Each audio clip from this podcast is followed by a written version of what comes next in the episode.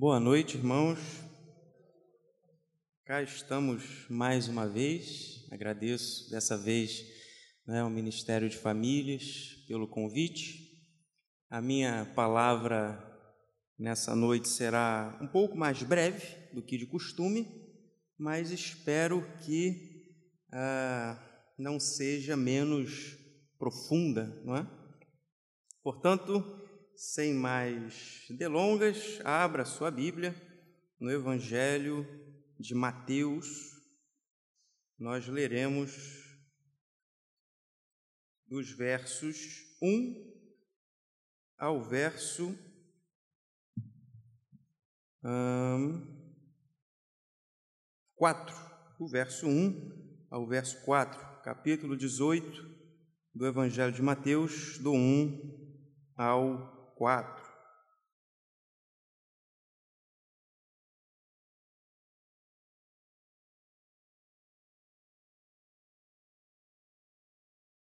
Amém? Amém. Assim diz o texto. Naquele momento, os discípulos chegaram a Jesus e perguntaram: Quem é o maior no reino dos céus? Chamando uma criança, colocou-a no meio deles e disse: Eu lhes asseguro que, a não ser que vocês se convertam e se tornem como crianças, jamais entrarão no reino dos céus. Portanto, quem se faz humilde como esta criança, este é o maior no reino dos céus. Amém. Logo no início do culto, nós oramos pelas nossas crianças que estão nesse momento lá em cima, cultuando a Deus, não é? Como nós dizemos na linguagem delas. E, e esse texto, pelo menos a mim, sempre me vem à mente quando nós, de alguma maneira, celebramos pela vida das nossas crianças. Não é o texto em que Jesus diz que a menos que você seja como criança, você não pode herdar o reino dos céus. E muito né, tem sido dito a respeito desse texto, nós temos aí algumas interpretações a respeito do que Jesus quer dizer com isso, não é? E há uma em especial que é bastante difundida, mas nem por isso é a mais precisa e a mais correta, é a interpretação segundo a qual Jesus está aqui dizendo que nós temos que ser como crianças, porque as crianças são puras, porque as crianças não têm maldade, porque as crianças têm um coração tenro, né? Porque as crianças são aquelas que não têm preconceito, não têm maldade nenhuma. Meu irmão e minha irmã, se você é crente, se você é um cristão, se a sua fé está em Jesus, tem várias coisas que você não pode acreditar. Quando você é crente, tem um conjunto de coisas que você não pode acreditar ao mesmo tempo em que você acredita na palavra de Deus.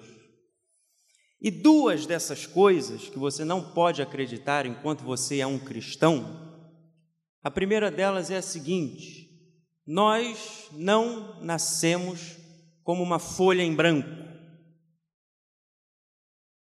Há muitos que dizem que o homem nasce como uma folha em branco, ali pronta para receber algum tipo de conteúdo, alguém escrever a história dele. Outros dizem, e essa é uma crença pior ainda, na minha opinião, de que o homem, na verdade, nasce bom. E as circunstâncias da vida vão levando ele para um caminho não tão agradável. Se você é um cristão, você não pode acreditar em nenhuma dessas coisas porque sabemos muito bem que nós nascemos, nós viemos a este mundo com a marca do pecado em nós. Evidentemente que não só ela, mas também a marca de Deus, uma vez que somos feitos imagem e semelhança desse Deus.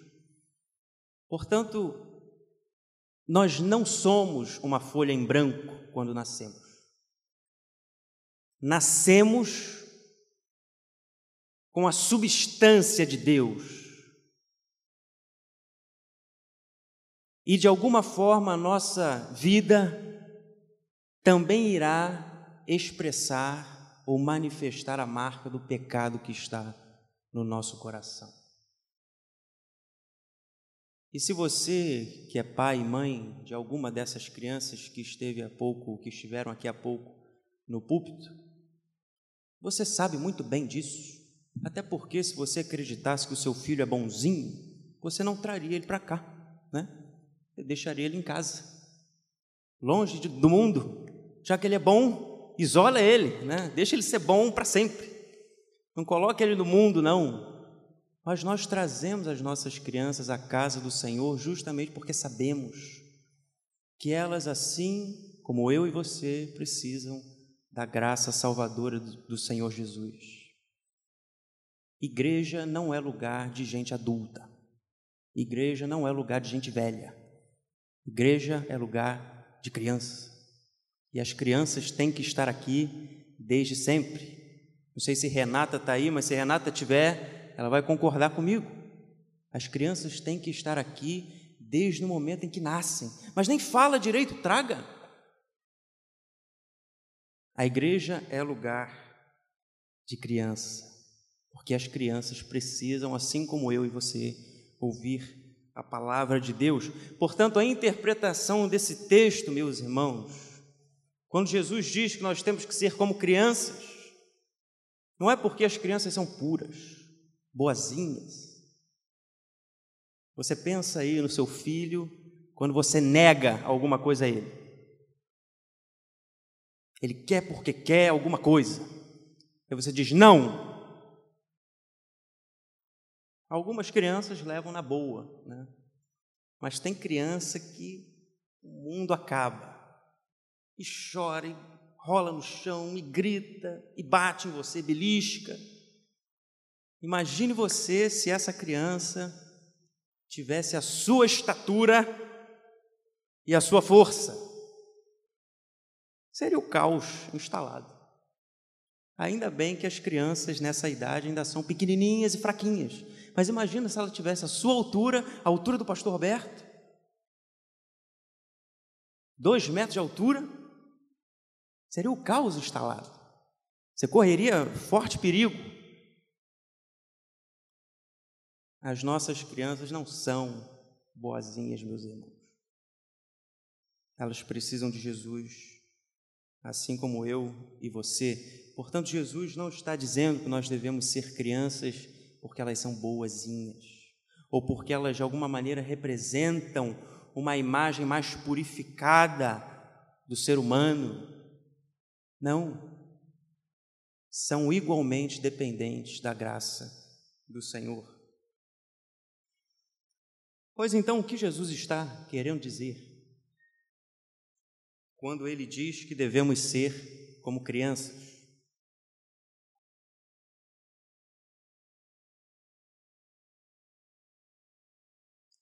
Há uma segunda interpretação desse texto que eu creio será mais correta, muito embora eu acredite que ainda há um elemento a ser aprofundado.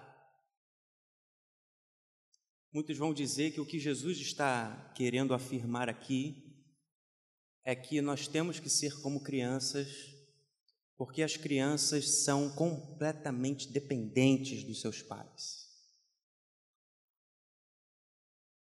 E nós bem sabemos que as crianças não têm vergonha nenhuma de afirmar a sua dependência dos seus pais. Se houvesse um bebezinho aqui entre nós e ele sentisse fome, o que, que ele faria? Ele ia chorar. Não importa se nós estamos num culto, se nós estamos num templo, né? se, nós, se o pastor Eduardo está de terno, arrumado, se nós estamos aqui sérios, prestando atenção no culto, a criança não ia ter qualquer problema em manifestar para todo mundo a sua dependência. Nós, quando crescemos, nós perdemos essa liberdade. Nós queremos o tempo todo mostrar que somos autossuficientes. Nós ouvimos aqui o belo testemunho do irmão Marcelo a respeito do Felipe. E que exemplo o Felipe nos dá, irmãos. De uma vida que foi entregue nas mãos de Deus. O plano de Deus para a minha vida não é esse. E eu quero viver os planos que Deus tem para mim. E não os planos que eu traço para mim mesmo, mas os planos que Deus traçou para a minha vida. Que exemplo! Mas nós, ao longo do tempo, perdemos essa liberdade de afirmarmos o quão dependentes somos de Deus. Mas as crianças, por outro lado, não têm essa vergonha. Se eles precisam dos pais, eles vão até eles.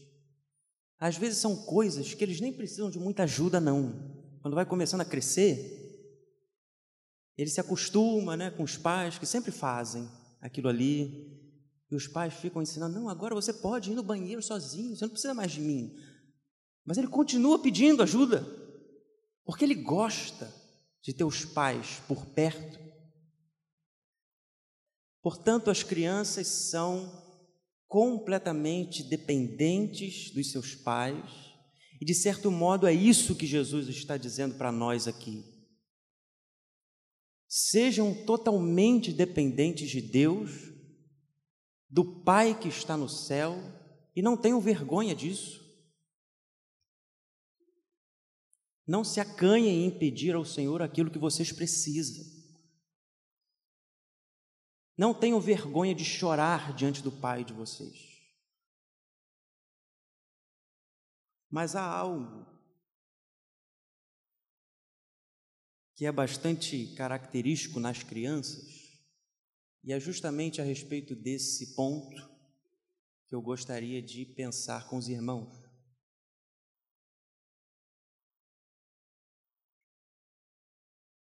Há uma coisa que as crianças precisam dos pais, que eu acredito que é uma das mais importantes, se não a mais importante. E eu penso que talvez Jesus tenha em mente aqui essa questão. E eu quero pensar a respeito desse ponto, fazendo um exercício aqui de imaginação com os irmãos, e muitos aqui já, acredito que já presenciaram ocasiões como essa, quando nós fazemos algum passeio na igreja, retiro e tal, e vamos todos, e as famílias vão e levam os seus filhos pequenos, e é muito engraçado quando nós estamos ali, por exemplo, ali na piscina, e os pais estão ali conversando entre si, e batendo um papo legal, né, botando a conversa em dia, e as crianças estão, né, de lá para cá, rodando para lá e para cá, um pulando em cima do outro, correndo para cá e pulando na piscina, e o outro está rolando no chão, e tá aquela, aquela bagunça, né, aquela bagunça boa. Mas é engraçado quando uma dessas crianças decide pular na piscina, só que para ela pular, ela quer que os pais olhem para ela. E aí as crianças começam a, a, chamar os pais, né? Assim, uma metralhadora, um, um atrás do outro, mãe, ô oh pai, ô oh mãe, ô pai. E chama 15, 20, 30, 40, 50 vezes até que o pai ou a mãe Deixe a pessoa com quem está conversando e vire para o filho, porque ele quer pular na piscina e ele quer atenção. Então o filho pula na piscina, é um, um salto assim, mais ou menos, mas que ele queria tanto que os pais olhassem para ele naquele momento. Isso é curioso, e ele sai da piscina e ele repete. Porque ele deseja o tempo inteiro a atenção dos pais. E você como pai, você como mãe, talvez você pense assim: ah, meu filho ele, ele quer muita atenção. Ele está fazendo isso porque ele quer atenção. Isso acontece com os adolescentes também, quando são meio rebeldes. Aí os pais falam: ah, ele está fazendo isso, ela está fazendo isso porque quer, quer atenção, quer, quer aparecer. E nós temos uma tendência muito grande de considerarmos essas buscas por atenção tão somente como uma expressão do nosso egoísmo. Uma pessoa que deseja atenção é alguém que, que é egoísta, alguém que quer que os olhos se voltem para ele, alguém que se acha o centro do mundo. Nós temos uma tendência de considerarmos essa busca por atenção, esse desejo do olhar do outro em direção a nós, como simplesmente um desejo arrogante, de alguém que se coloca no centro do mundo. Mas eu quero dizer para os irmãos que não há nada mais precioso para um filho do que o olhar do seu pai que se volta para ele.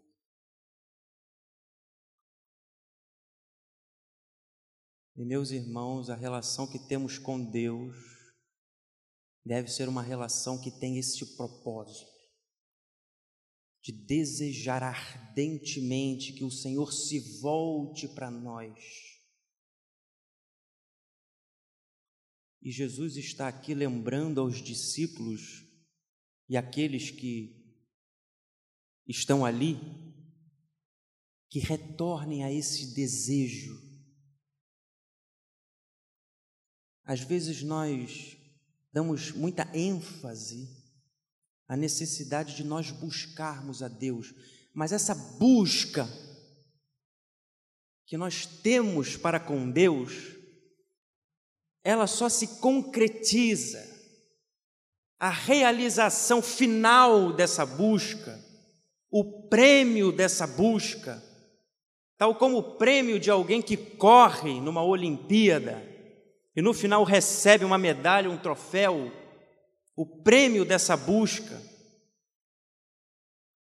é o olhar de Deus voltado em nossa direção.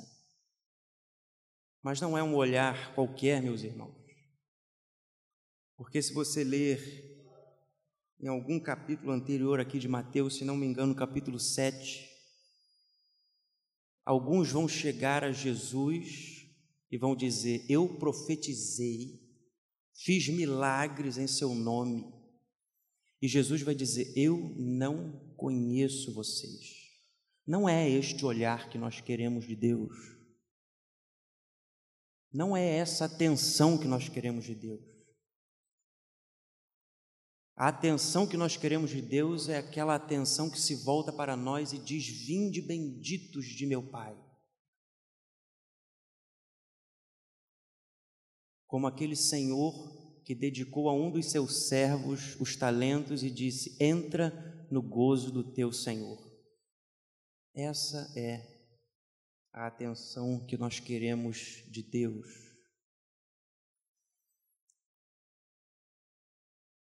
E ao longo da vida, nós bem sabemos que nós podemos nos afastar desse desejo. Queremos a atenção de tantas coisas.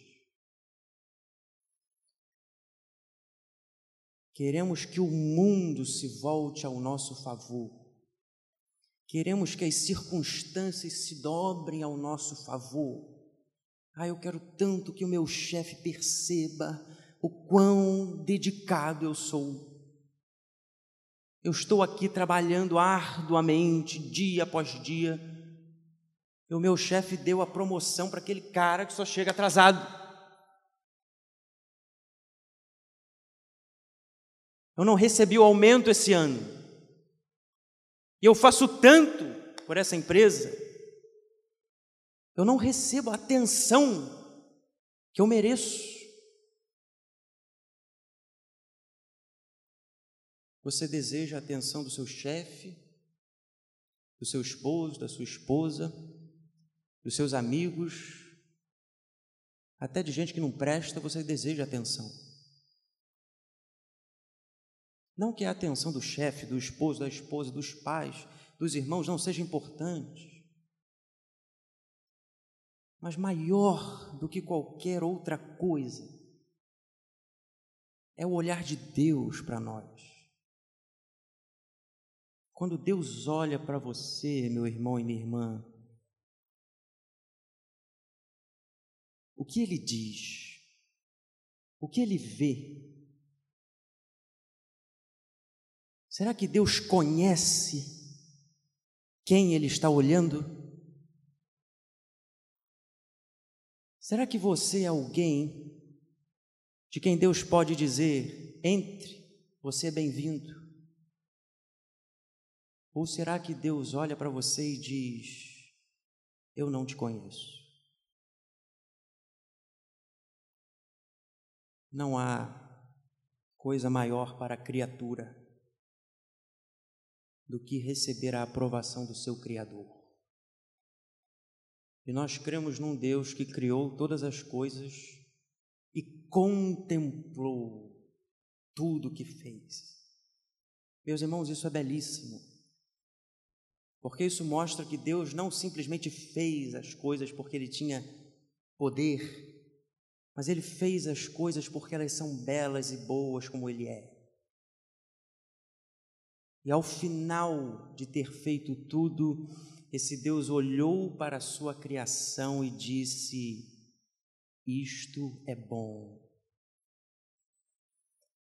Será que você pode dizer que você está entre as coisas das quais Deus diz isto é bom? Ou você se encontra entre aquelas que Deus não reconhece?